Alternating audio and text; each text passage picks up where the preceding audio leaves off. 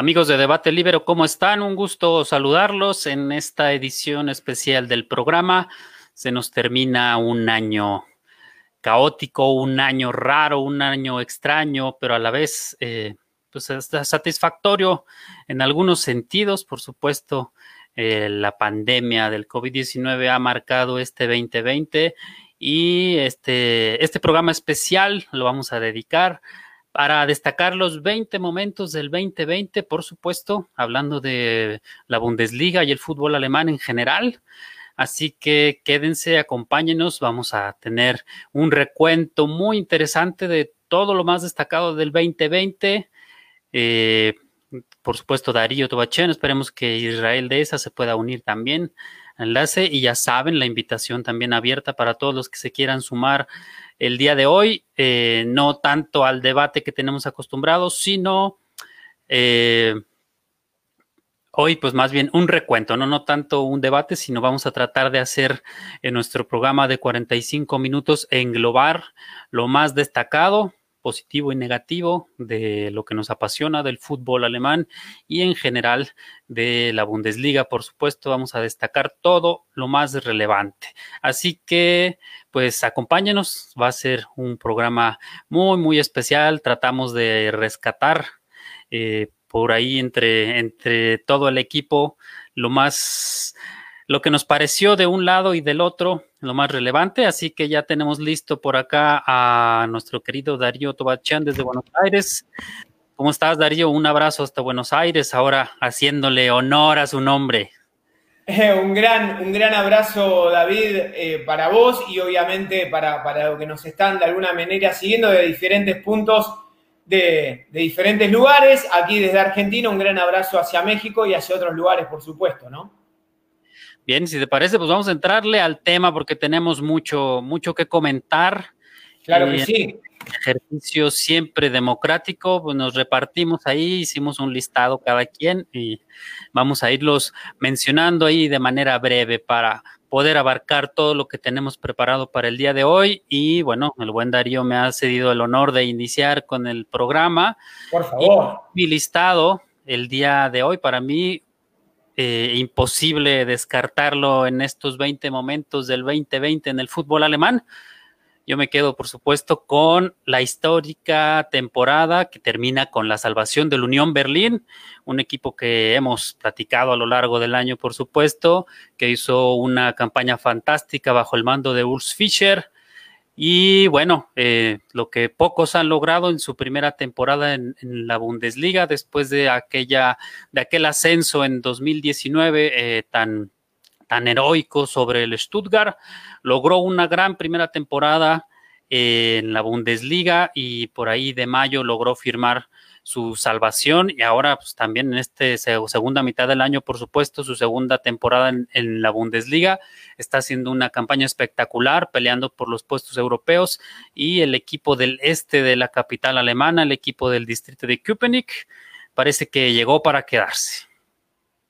Muy bien, interesantísimo cómo arrancamos. Ahora, eh, eh, el primer punto que voy a tocar, entre los grandes momentos que ha dejado esta temporada o este año en realidad, eh, voy a comenzar con el gol de Kingsley Coman. Acá en Debate Libro lo hemos bautizado como Mr. Lisboa. ¿Y por qué? Porque aquella final en Lisboa, valga la redundancia del francés, que no había tenido buen, había alternado buenas y malas con otros entrenadores, pero que el comandante Flick supo encontrarle el lugar y él convirtió, creo, el gol más importante de Bayern Múnich desde 2013. Digo, desde 2013 porque en aquel momento se lo bautizó como Mr. Wembley, ¿no? ¿Recuerdas bien a Arjen Robben, al holandés, con su gol en el minuto 89 ante Borussia Dortmund? Y bueno, mi momento es para Kingsley Coman y ese minuto eh, que, creo que eh, le ha dado la gloria for eternum al, al extremo francés que ha tenido un año sobresaliente, pero en especial ese momento es la pelota por la derecha, recuperación de Thomas Müller, rejuvenecido por Flick, pase hacia atrás, un pase delicioso, porque no es un centro, es un pase delicioso de Kingsley, de Joshua Kimmich, y para que coman con un frentazo, derrote a Keylor Navas y ponga el gol que definió nada más ni nada menos que la orejona para Bayern Múnich. Sin duda un momento no solamente del 2020, sino, como mencionas, eh, histórico en la, en la rica ya trayectoria del, del multicampeón alemán. Vámonos rápidamente con mi número dos. Mi número dos, eh, como decíamos en la introducción, hay, hay aspectos positivos y aspectos negativos y no podía dejar fuera de este, de este recuento el desastroso año del Schalke 04, mm. ¿no? Después de una primera mitad de temporada 19-20 alentadora, el equipo de David Wagner empieza a caer, empieza a meterse a una bola de nieve descendente que parece no tener fin. El equipo de los mineros, el equipo de Gelsenkirchen, parece que se encamina a romper esa marca nada, pues nada nada honrosa del Tasmania Berlín de 33 partidos sin ganar. Vamos en 29. Llegó mm. todo el 2020 prácticamente sin victorias, aunque cerró eh, en ese partido de segunda ronda de la Pocal con una victoria. Sin embargo, en la Bundesliga eh, el paso ha sido totalmente caótico, ya lo hemos mencionado, la administración, la venta de jugadores, eh, los cambios de técnicos, que recientemente ya hubo otro cambio, entonces, pues vamos a ver qué le depara el 2021 a los mineros, que pues podríamos decir que no puede ser peor, pero no lo sabemos.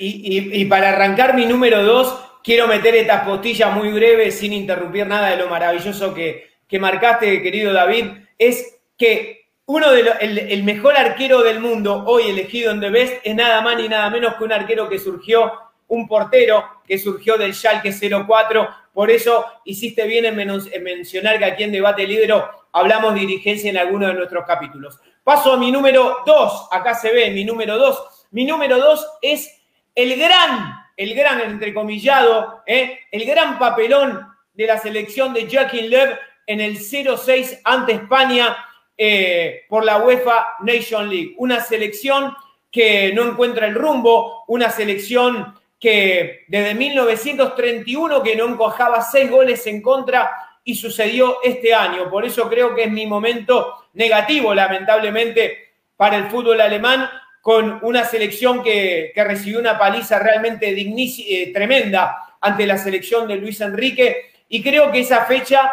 va a ser recordado con el paso del tiempo. Por eso creo que mm, está dentro de mis 10 momentos del año 2020, eh, porque no solo David por el resultado en sí, sino porque todo lo que trajo a grandes leyendas como Lothar Mateus, como Dietmar Hamann, como Stefan Effenberg, como Mehmet Scholl, criticando duramente a un seleccionado que está sin rumbo y que tiene la Eurocopa acá a la vuelta en el 2021, que ese será seguramente un tema a tratar aquí con ustedes en, nuestros próximos debates libres, ¿no?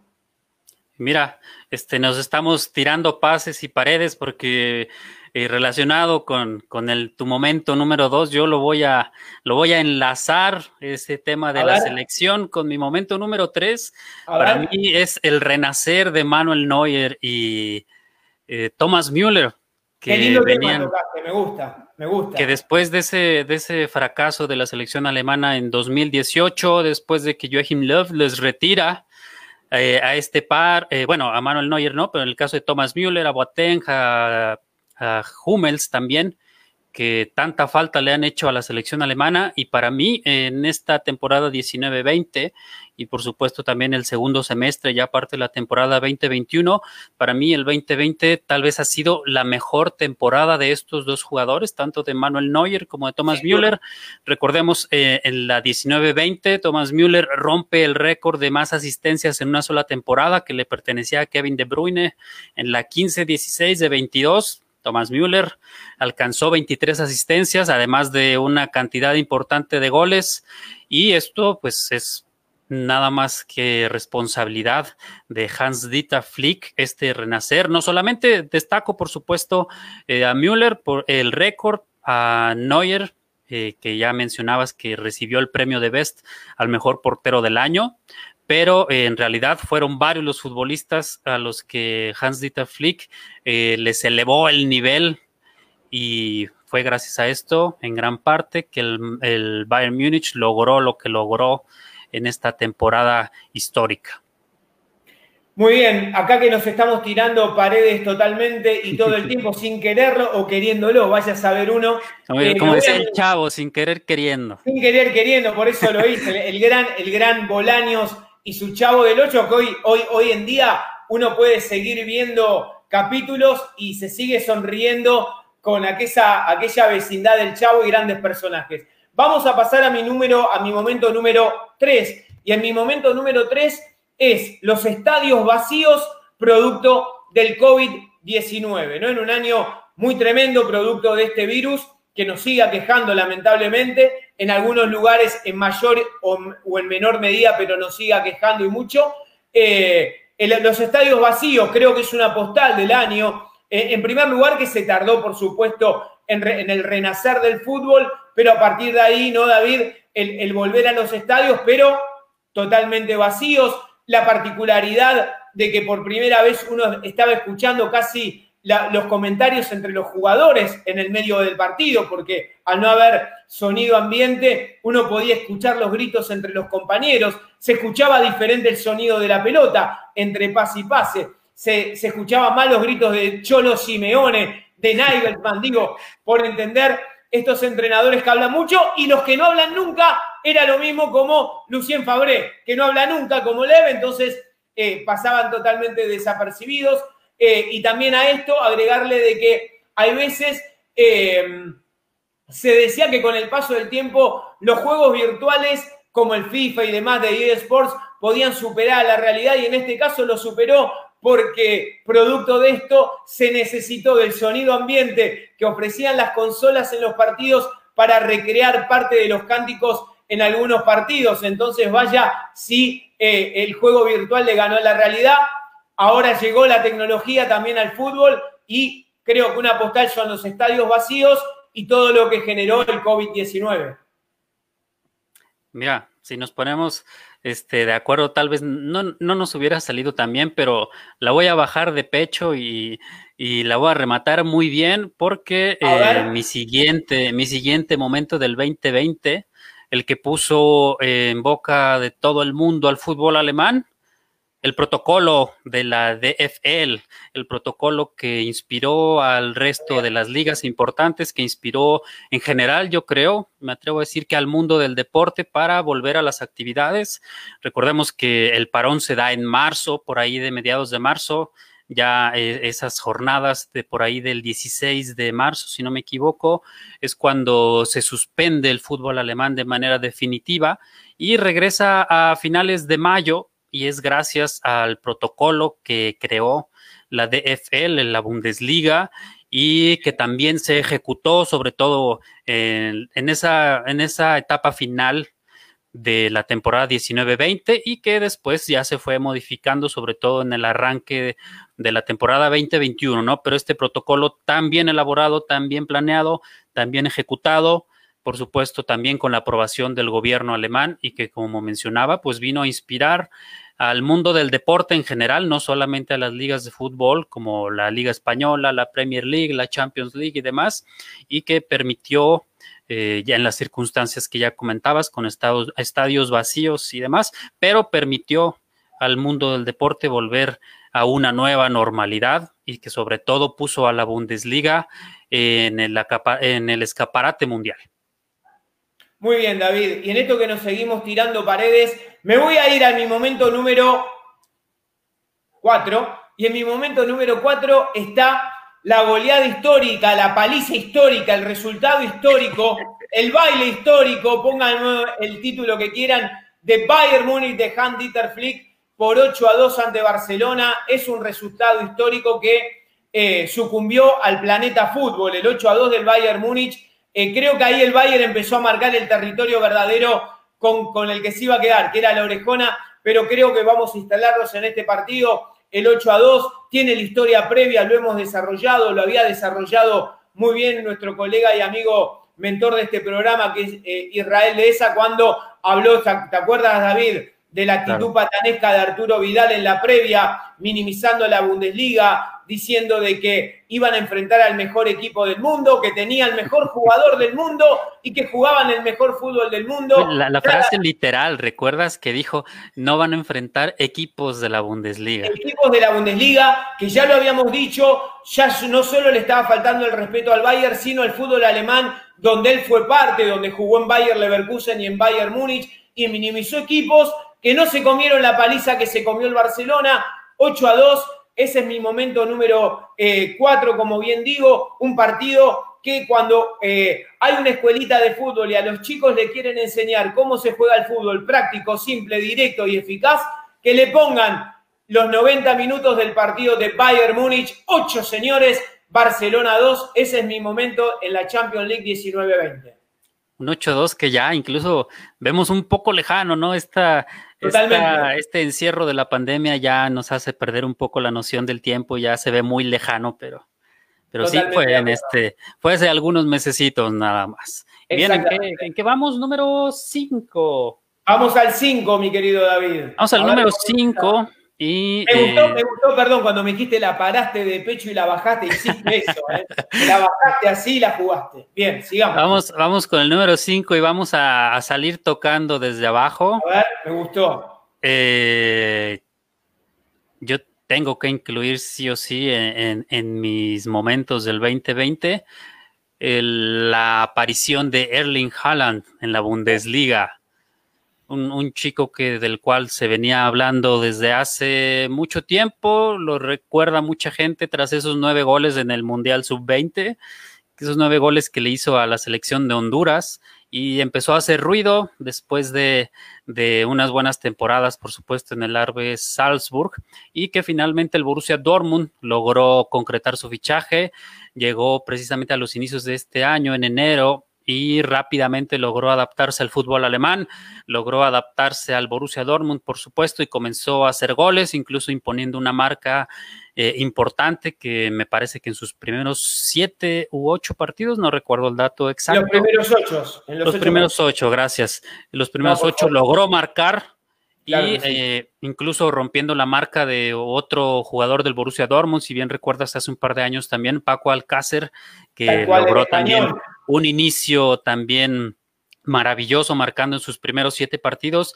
Erling Haaland eh, entró para competir directamente con Robert Lewandowski por el premio al goleador de la temporada, obviamente con desventaja al llegar a media temporada, pero sin duda es una gran competencia para el bombardero polaco y un un upgrade o una subida de nivel también para la Bundesliga y otro, otro jugador que también pues, se ha convertido en, una estrella de la liga, un jugador mediático y que también ha acaparado muchas miradas para el fútbol alemán. Perfecto. Eh, y mi, mi momento 5 parece que esto está coordinado, hay que decirle a la gente que no está coordinado, sino que evidentemente aquí hay un juego de equipo. Tú saliste jugando del fondo como Matt Hummels en, el Mundial Brasil 2014. Yo me voy a disfrazar, nada más alejado futbolísticamente, pero me voy a disfrazar de Tony Cross y te la voy a recibir en el centro del campo para tocar a los laterales. Y hablaste del Dortmund, hablaste, por supuesto, vinculado con el, tanque eh, noruego. Y yo voy a hablar de la debacle. Mi momento 5 es la debacle a partir de la goleada del 5 a 1 que le propinaron al BBB 09 al Dortmund. Eh, y que ese resultado traje, trae a consecuencia el despido, que era una muerte anunciada, David. Nosotros en Debate Libero veníamos, exacto, veníamos desarrollando todo eh, un análisis sobre eh, Lucien Fabré y, su rendimiento como entrenador a lo largo de las diferentes temporadas. Ese resultado eh, del Borussia Dortmund con una pérdida, una goleada histórica, una paliza por 5 a 1, determinó que Batzke haga lo que no hizo eh, Keller, perdón, el, presidente de la DFB despidiendo a Lev, y él sí lo hizo, tuvo las, la valentía y la audacia de despedirlo, despidió a Fabré. Bien, muchas gracias a los aficionados del Dortmund. Realmente creo que están felices, más allá de que va a entrar en una etapa otra vez de intentar crecer como equipo, pero mi momento es la goleada del Dortmund y el despido en consecuencia de Lucien Fabré, un entrenador que a lo largo de estas temporadas nunca pudo terminar de encontrar el equipo, nunca pudo terminar de encontrar el sistema, no fue audaz, no tuvo la valentía de intentar de ganarle al Bayern cuando lo tendría que haber hecho. Y para cerrar con respecto a Fabre, yo dije, si no ganó en la temporada 18-19, que fue campeón Bayern bajo la tutela del croata Niko Kovac, que le llegó a llevar nueve puntos cuando estaba iniciando la segunda ronda de ese torneo, de esa Bundesliga, le iba a ser muy difícil la tarea a este entrenador que ya es parte de la historia del equipo del Borussia Dortmund. Sí, tristemente, eh, con esta situación de Lucien Fabre, pues perdimos uno de los clientes frecuentes de Debate Libero. Perdimos un cliente. Uno, uno eh, tal vez de, las, de los personajes que más criticamos en este programa, junto a Jonathan Ta y por supuesto a, Yogi Love.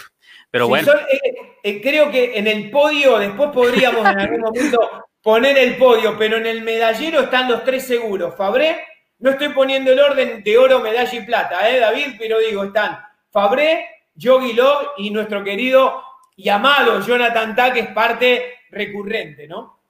Yo creo que ahora, ahora que, perdimos al señor Fabré, creo que ese podio se va a subir Leroy Sané y vamos ah. a darle la bienvenida al buen Israel de esa que se, suma, que se suma, a este debate. Pero qué buena, noticia, qué buena noticia tenerlo Israel así hacia mí hacia mi derecha en la pantalla, qué bien, menos mal, ahí está. Muy bien. Quedó, quedó precisamente, quedaste como Tony Cross en el centro del campo. Pensaba que era media hora, porque como estoy acá de vacaciones en México, pensé que era hora. Pero bueno, acá estamos muchachos. Bien. Bueno, sigamos con el debate. Bueno, vamos a... Déjame ver mis, mis notitas. Vamos en el número 6.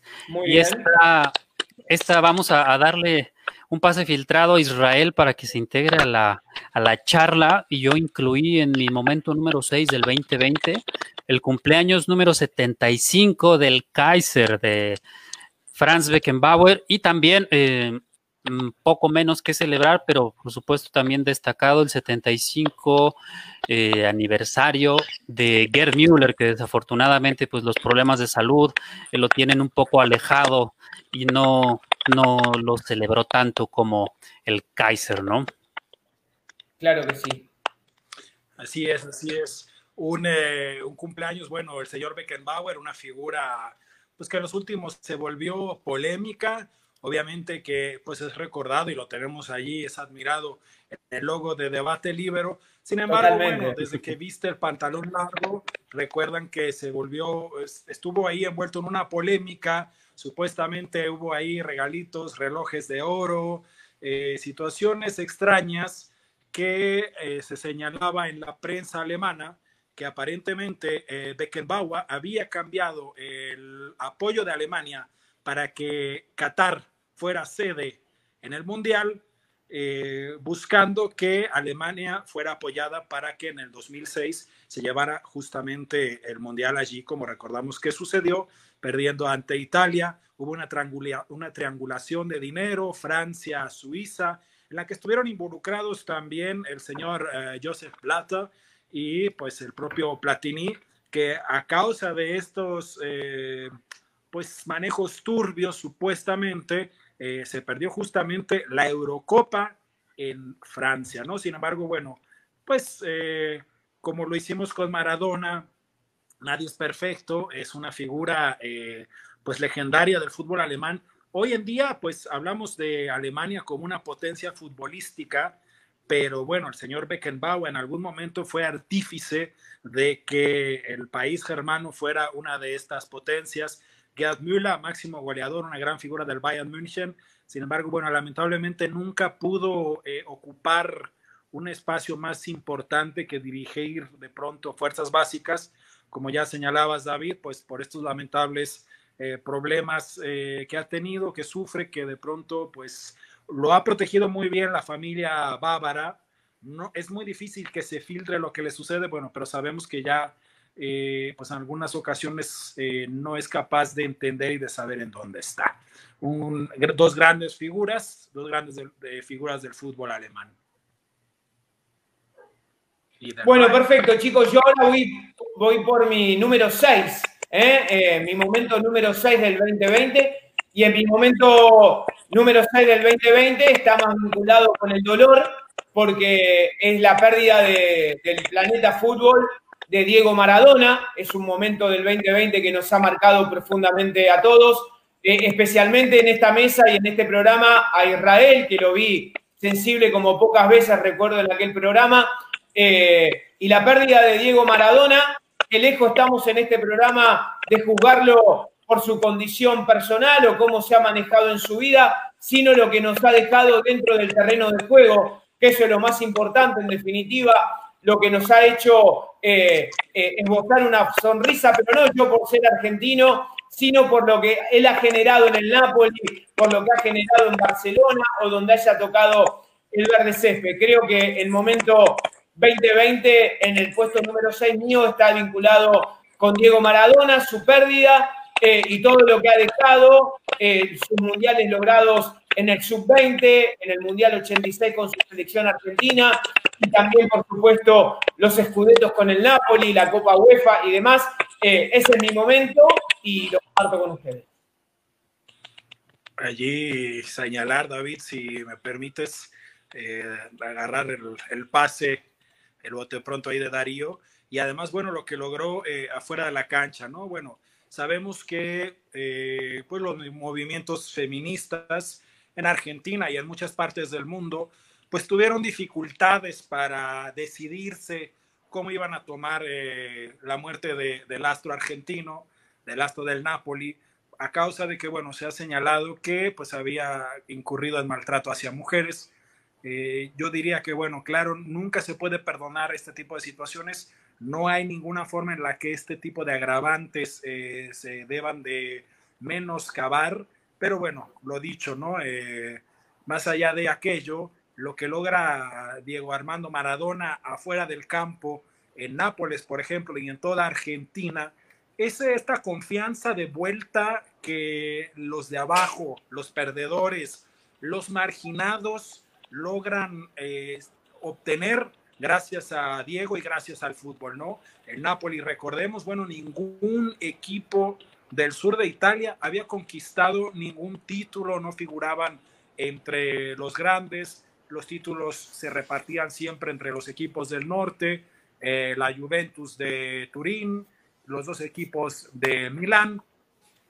Y sin embargo, bueno, gracias a Diego, Nápoles, que hoy en día todavía, muy estimados amigos, yo también tengo un legamen muy fuerte hacia esta ciudad, además de tifar por el Napoli, eh, pues siempre me han contado, ¿no? Aún hoy eh, la gente de, del sur pues sigue sufriendo racismo, la gente sigue eh, de Nápoles sigue teniendo que soportar cantos en los que pues se habla de que ojalá que explotara el Vesubio y que acabara con todo Nápoles y los napolitanos y la venganza de, de Nápoles pues siempre sigue siendo figurar como uno de los equipos más emblemáticos del mundo y esto gracias a, al propio Maradona. Aún hoy, eh, o antes de su muerte, cuando uno agarraba el FIFA, siempre aparecía la efigie, la estampa de, de Diego en las gradas y bueno, es algo que en la realidad sucede y es esta confianza que también le da Argentina porque recordemos, bueno, en algún momento esta rivalidad entre América y Europa pues eh, venía siempre eh, defendida eh, por parte de Brasil y de Argentina de parte de acá para, para América, ¿no? Eran los equipos fuertes y pues Maradona seguramente que nos dio a todos una gran alegría gracias a, esta, personalidad que tiene, nunca se alejó de sus raíces, nunca las negó y, y bueno, recordar siempre. Excelente. Estamos entrando al último tercio del partido de debate libero. ¿Qué partido? Eh? Eh, vamos con mi número 7, algo que también debatimos eh, ampliamente en este programa. Yo me quedo con mi momento número 7 con el gol de Joshua Kimmich al Borussia Dortmund, que a la postre pues prácticamente marcó el rumbo de la liga. Eh, recordemos esa segunda jornada después del regreso, después del largo parón por el COVID-19 y esa genialidad del, del mediocampista del, Borussia, del Bayern Múnich, acompañada a mi gusto de un error del arquero Roman Burki, que al final de cuentas pues terminaron por marcar el octavo título consecutivo del Bayern Múnich. Interesante. Eh, yo creo que eh, Insisto y lo hablamos en ese debate, seguramente Israel que tiene buena memoria lo va a recordar. Cuando todos, y yo me incluyo, eh, elogiábamos mucho el, gol de Vaselina de Joshua Kimmich, como nos dijo él que le tenemos que decir Joshua, eh, David fue el único que marcó el error de Burki, que en estos partidos falla generalmente Burki, que había jugado adelantado. Así que es una muy buena observación, un muy buen momento. Yo voy a tener mi momento número 7 y mi, y mi momento número 7 está vinculado con los entrenadores alemanes. ¿Por qué? Porque en la última edición de la UEFA Champions League, en la orajona de la Champions League, de los cuatro semifinalistas de la Champions, tres, tres entrenadores fueron alemanes de dos equipos alemanes, pero tres en definitiva. Tuvimos a Thomas Tuchel en, en Paris Saint-Germain, al ajedrecista Nagelsmann en el Herb Leipzig y al comandante Flick, que en definitiva fue el que levantó el trofeo, pero no es un dato menor que tres entrenadores alemanes con diferentes estilos, con diferentes formas, pero tres entrenadores exitosos que han llegado a sus equipos a estar entre los cuatro mejores, entre 32, nada más ni nada menos, pero por eso creo que es un gran año para el fútbol alemán también desde la parte táctica y estratégica, porque tres entrenadores se han posicionado, como siempre cuenta eh, mi querido amigo y colega eh, David Deza, con estilos diferentes, formados unos en academias como Nagelsmann, otros de otros lugares como Tackle, Flick, Flick es más de la vieja escuela alemana, pero mi puesto número 7 es para esto, para los tres alemanes de cuatro en semifinales de la UEFA Champions League que compensa un poco el mal año que tuvo la selección alemana. O que compensa bastante. Exactamente. A nivel de selección. Compensa bastante. Y mira, este, ahora eh, vamos a hacer una triangulación porque le va relacionado con los técnicos alemanes. Yo le dedico una de mis 10 casillas a Julian Nagelsmann y pues esta irrupción del Arbe Leipzig en el ámbito internacional, por primera vez semifinalistas, eh, Julian Nagelsmann que ya venía trabajando de forma destacada, pero a mi gusto este 2020 es el año de la consolidación de un muy joven Julian Nagelsmann, que tengo que decirlo es incluso mucho más joven que yo, me tocó verlo en persona en el Olympia Stadium y, se siente raro, ¿no? Ver ahí en, la sala de prensa a una persona más joven que tú. Es, es algo curioso, pero pues sabemos de la capacidad que tiene este Julian Nagelsmann, que lo demostró en la 19-20, llegando hasta las semifinales, como ya mencionábamos, y en esta segunda parte del año también ahí compitiendo eh, por la cima de la Bundesliga con el Arbe Leipzig, que aquí no nos cansamos de alabar su trabajo y destacar la gran plantilla que tiene, que para nosotros creo que coincidimos, es un, equipo de hombres más que de nombres, pero estos hombres eh, muy destacados y eh, que en ocasiones en el plano internacional, sobre todo, poco valorados, ¿no? Ya hemos mencionado a los Upamecano, eh, Savitza, Dani Olmo, Angeliño, que es tal vez uno de los que, que tiene más reflectores, ¿no? Pero yo le dedico mi casilla, o una de mis casillas, mejor dicho, a, a Nagelsmann y al Arbe Leipzig. Ahí habría que señalar también el buen trabajo que está haciendo la directiva, que por más que el papá sea austriaco, por más que el dinero venga de, de, esta bebida energética, pues en general todos los equipos alemanes con mucha salud económica, recordemos que más o menos en el 2005, 2006 eh, hubo un escándalo, eh, hubo que rescatar a los equipos, pero desde entonces, aparte del Schalke, todos con finanzas muy sanas y eso también los señores de pantalón largo, ya lo hemos dicho muchas veces de parte del Bayern, de parte del Dortmund y como bien señalas David, de parte del propio Leipzig, haciendo administrativamente también las cosas muy bien, combinando eh, los talentos consolidados con los jóvenes y le dan oportunidad también al talento local. Perfecto. Voy, chicos, con mi puesto número 8, mi momento número 8, y está vinculado, valga la redundancia, está relacionado con el título de nuestro programa, creado el título por Israel esa que es El debate libero. Ese es nuestro programa, pero está vinculado con el debate. Y el debate porque el debate que se generó en Alemania a partir de lo que piden los pesos pesados como Scholl, Mateos, eh, Dietmar Hamann, eh, Thomas Helmer, Effenberg, el regreso de los tres mosqueteros, los tres magníficos, el debate que se genera a partir del regreso de Boateng, de Thomas Müller, el rejuvenecido Thomas Müller, y Matt Humen, el Kaiser, son los tres nombres que se ha generado un debate y es mi momento. ¿Por qué? Porque eh, Alemania no encuentra el rumbo a partir de malas decisiones que toma Yogi Love, eh, incluyendo futbolistas que definitivamente no tienen la personalidad de aquellos que no le dan el rumbo. Eh, y me atrevo a decir, a partir de lo que ha sucedido en la última conferencia de prensa, Yogi Love dio a entender, no cerró la puerta, eh, producto de la presión que habrá ejercido los medios de comunicación en Alemania, a un eventual regreso. No dijo que regresan, pero cambió el discurso, porque anteriormente a la debacle ante España, él había manifestado que los tres habían cumplido el ciclo en la selección bajo su mandato y aparentemente lo último que dijo es que eventualmente él va a buscar lo mejor para conformar una selección competitiva para la Eurocopa 2021 y de ser necesario podrían volver. Y me atrevo a decir, y esto es a título personal, espero que quede grabado, digo, si vuelven Boateng, Hummels y Müller y que se entrena el comillado más allá de Yogi Love, más allá de Yogi Love, Alemania pasa a ser un candidato para la Eurocopa. Pero tienen que estar, para mi gusto,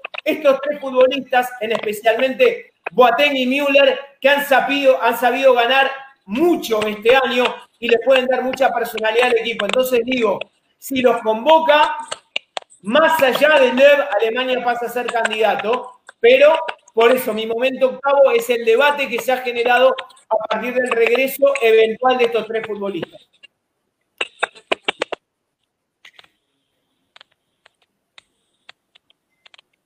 Bien, vamos al número nueve. Estamos llegando ya a la parte final de este recuento que se ha pasado rapidísimo, pero que ha sido muy rico a la vez.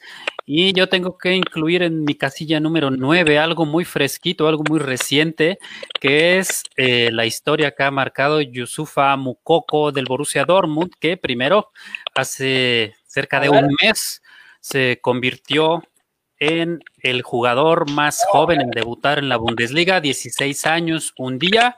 Yusufa Mukoko, que llega a los 12 años, eh, de origen camerunés, y llega a Alemania a los 12 años a las fuerzas básicas del Borussia Dortmund.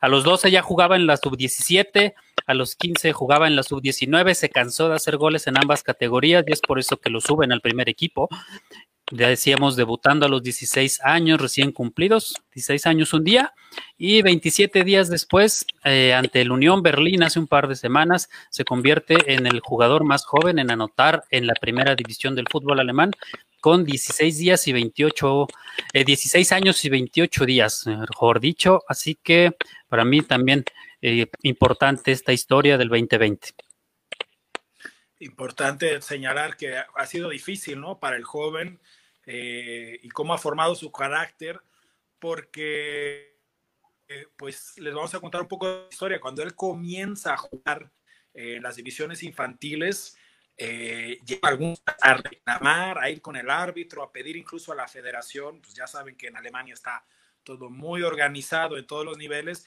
diciendo que pues este muchacho no era eh, edad que tenía, o sea, que, que, que, era más grande. Se hablaba de que como en África en algunas ocasiones registran a los niños un poco más tarde, que él era más grande, que jugó para el, para el jovencito, así el apoyo del equipo, pues logró ir y hoy sigue escribiendo historia. Un poco similar a lo que le pasaba, se me viene a la mente a, Lukaku, ¿no? Si recuerdan que era mucha la diferencia tanto en calidad como en la cuestión física cuando él era también en, las categorías juveniles. Y otra cuestión también interesante eh, para mencionar de Mukoko es que juega para las inferiores, eh, para las selecciones juveniles de Alemania. Entonces, por ahí otro talento potencialmente también para la selección mayor. Totalmente, totalmente.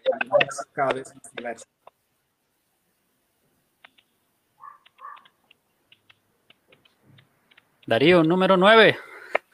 Vamos por el número 9. Mi momento número 9 está vinculado justo como inicia la temporada y ustedes lo van a entender por qué. Porque cuando inicia la temporada, Mario Gómez decide renunciar a su carrera profesional porque permitió el ascenso con el Stuttgart. Ya lo habíamos desarrollado en debate libre. Para mí es un momento importante porque nosotros aquí en Debate Libre nos gusta reconocer este control humano más vinculado dentro del fútbol, lo que ha hecho Mario Gómez trabajando en la temporada anterior para que Stuttgart regrese a primera división, a la Bundesliga, a la, divisional absoluta del fútbol alemán, eh, creo que fue muy meritorio porque él retrasó un año su retiro para que Stuttgart en esta temporada nos siga esbozando una pequeña sonrisa a quienes queremos que a esos equipos le vaya bien con un sistema que, ha generado Mataracho a partir de un 3-5-2 bien marcado, bien trabajado, pero no me quiero correr del eje, sino es mi momento para Mario Gómez porque el presente del Stuttgart está vinculado también con un hombre. No nos olvidemos que Mario Gómez supo lograr el triplete con el Bayern en el 2013, integró la selección alemana, es un multicampeón, entonces desde este lugar, mi momento 2020 para el gladiador Mario Gómez, que tiene su, descendencia española dentro de su formación y su árbol genealógico, pero que decidió, por supuesto, representar al fútbol alemán. Así que mi momento 2020 es para el Stuttgart, pero vinculado con Mario Gómez. Recordemos que cuando estaban allá eh, Osorio y Pardo, pues el propio Gómez fue uno de las, una de las piezas importantes para darle claro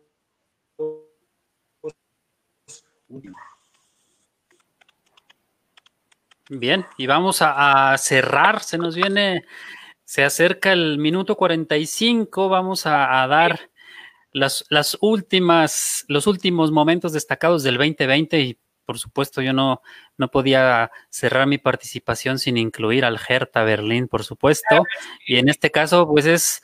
es Perdón, eh, David, disculpame, te lo tengo que decir. Estaban pasando los números y digo, si alguien en el planeta fútbol tiene que hablar del Hertha Berlín, es querido David, y no te estaba escuchando. Entonces imaginé que dice que lo mejor queda para el final, así que te escucho, ¿no?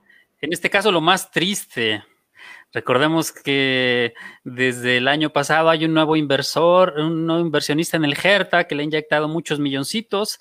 Eh, desde el año pasado se viene acarreando esta situación con la salida de mm, Pal Dardai, la llegada al mando de Ante Chovich y tras ese primer derby de Berlín entre Unión y Hertha Berlín, tras la derrota de Ante Chovich, eh, deja el cargo, renuncia el técnico del Hertha Berlín. Y una gran sorpresa para mucha gente, la llegada de Jürgen Klinsmann, que estaba desaparecido de los banquillos desde hace un buen tiempo, lo único que había hecho fue fracasar para el Mundial de Rusia 2018 con Estados Unidos y sorpresivamente llega al banquillo capitalino, por supuesto con unos números no muy positivos. Y de pronto por ahí a inicios del año, después de la pausa invernal de la Bundesliga, en febrero anuncia que se va del club así nada más, y esto desencadena un caos eh, en la vieja dama del fútbol alemán.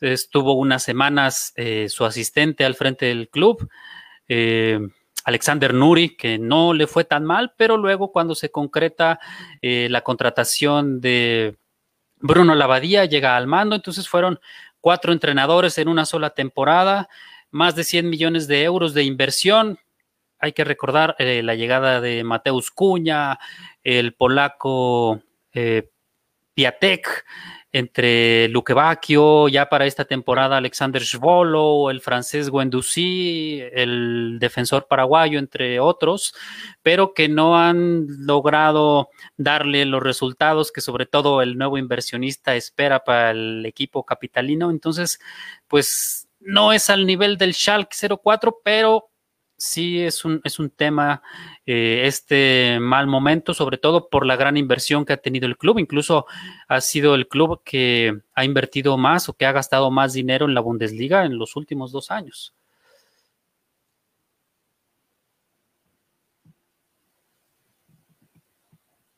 Estaba esperando alguna acotación de, de mi querido colega Israel, pero vamos, a, vamos con mi puesto número 10. Y mi puesto número 10, si yo digo de Best, la gente va a decir, Cristiano Ronaldo, no. Messi, no. Alguien de origen polaco, sí señores, de Best. El premio de Best para el mejor jugador. Aquí en Debate Libre veníamos diciendo, busquen en los archivos meses atrás, el mejor jugador del mundo, decíamos, es el polaco, el número 9 del multicampeón alemán y de Europa, hablamos de Robert Lewandowski, como lo reconocemos acá, Lewandowski para el Planeta Fútbol.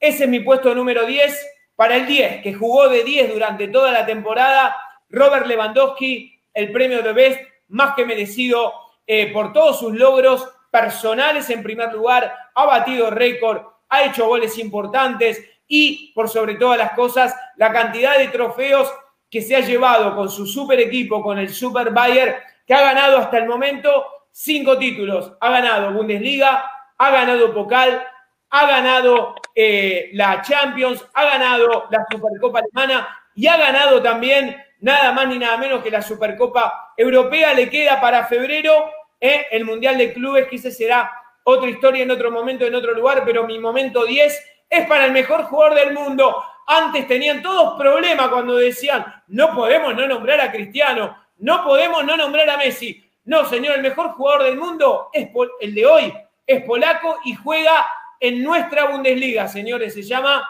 Robert Lewandowski. Otro, otro punto que ayuda al fútbol alemán siga subiendo como espuma. Exactamente. Recordando que últimamente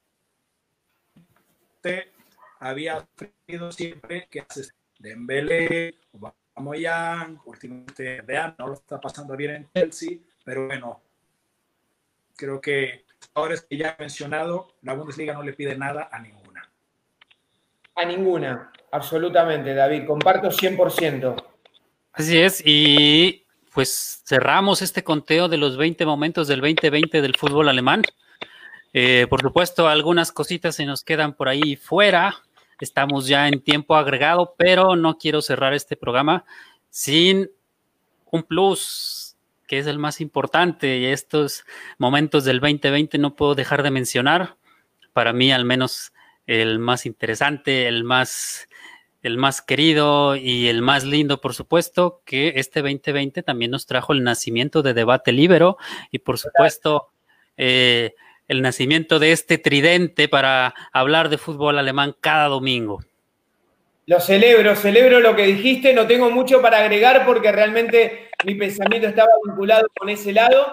Eh, desde este lugar, y hago muy, muy cortito, eh, los primeros contactos personales fueron con Israel mediante Twitter. Eh, yo lo seguía permanentemente, verdaderamente lo digo sin guiones, sin nada, Israel lo sabe. seguía las labores de, de Israel en Dodge Level, seguía su cuenta de Twitter eh, porque siempre me ha gustado su perfil, su honestidad para hablar de fútbol, objetividad a la hora de hablar de fútbol. Eh, a partir de ahí hubo un contacto donde yo realmente me sentí representado porque creo que acá creo que los tres nos encontramos en un punto, en un lugar donde creo que cada uno estaba buscando dónde conectarse con gente. No sé si sabemos o no sabemos, pero sí que tenemos mucha pasión para esto, que es el fútbol alemán, y yo desde mi lugar, como siempre les digo a ustedes, me siento un privilegiado a hacer el programa que yo siempre soñé hacer en la Bundesliga, me lo permitió eh, Israel compartirlo y desde ahí conocerte a ti, David, y para mí es un tridente maravilloso. Hoy me siento que somos el tridente del Bayern, Nabri, Lewandowski y el señor eh, Mr. Ligoa, eh, Kingsley Coman. Lo que nos queda y lo que nos queda, amigos, porque vamos a tener ya página de internet, vamos a empezar a meter por Instagram, por Facebook, por Twitter, así es que bueno, vienen muchas sorpresas para el 2021. Creo que podemos decir una, otro gran momento es, pues sí, que estamos bendiciendo de cualquiera que nos esté escuchando, pero pues hemos logrado sobreponernos y este es un esfuerzo también para toda la gente, pues para buscar eh, distracción. Sabemos que pues cosas más importantes que el fútbol, pero es siempre importante pues mirar hacia otros lados para poder descansar. Les mandamos un afectuoso saludo. Van a ver que el 2021 va a ser mejor y Debate Libero sigue creciendo. Así es que sigan por aquí. No sé si haya algo más que agregar, compañeros. Eh, por supuesto, me sumo al abrazo a la distancia y, por supuesto, eh, para mí esto de este placer de los domingos para hablar de la Bundesliga, sin duda ha sido algo de lo más lindo de este 2020 y solamente pues extender el abrazo para todos los que nos siguen cada domingo, los que nos escuchan también ya a través de las diferentes plataformas. Como dice Israel, pues en 2021 van a venir cosas aún mejores y por supuesto el, los deseos de un año muy próspero y sobre todo con mucha salud para, para toda la gente que conforma Debate Libre. Perfecto, felicidades para todos desde Argentina, un gran saludo hacia México, hacia Alemania y hacia los lugares donde nos estén escuchando porque desarrollar debate libre está vinculado con el conocimiento, pero por sobre todas las cosas, por el placer y, el, y la pasión que nos genera y nos despierta el fútbol de Alemania, que hoy está tan bien posicionado, que ha ganado tantas tantos títulos y tal vez nos sorprenda que Lev con otras convocatorias y que también, como dijo Israel, la selección alemana se sume. Veremos qué ocurre en el 2021 en la Eurocopa con este próspero y evolutivo eh, fútbol alemán, por lo menos a nivel de clubes. ¿no? Un fuerte abrazo, amigos. Feliz año nuevo. Nos vemos en 2021 y recuerden que esta, este fin de semana ya hay Bundesliga. Un abrazo para todos. Adiós.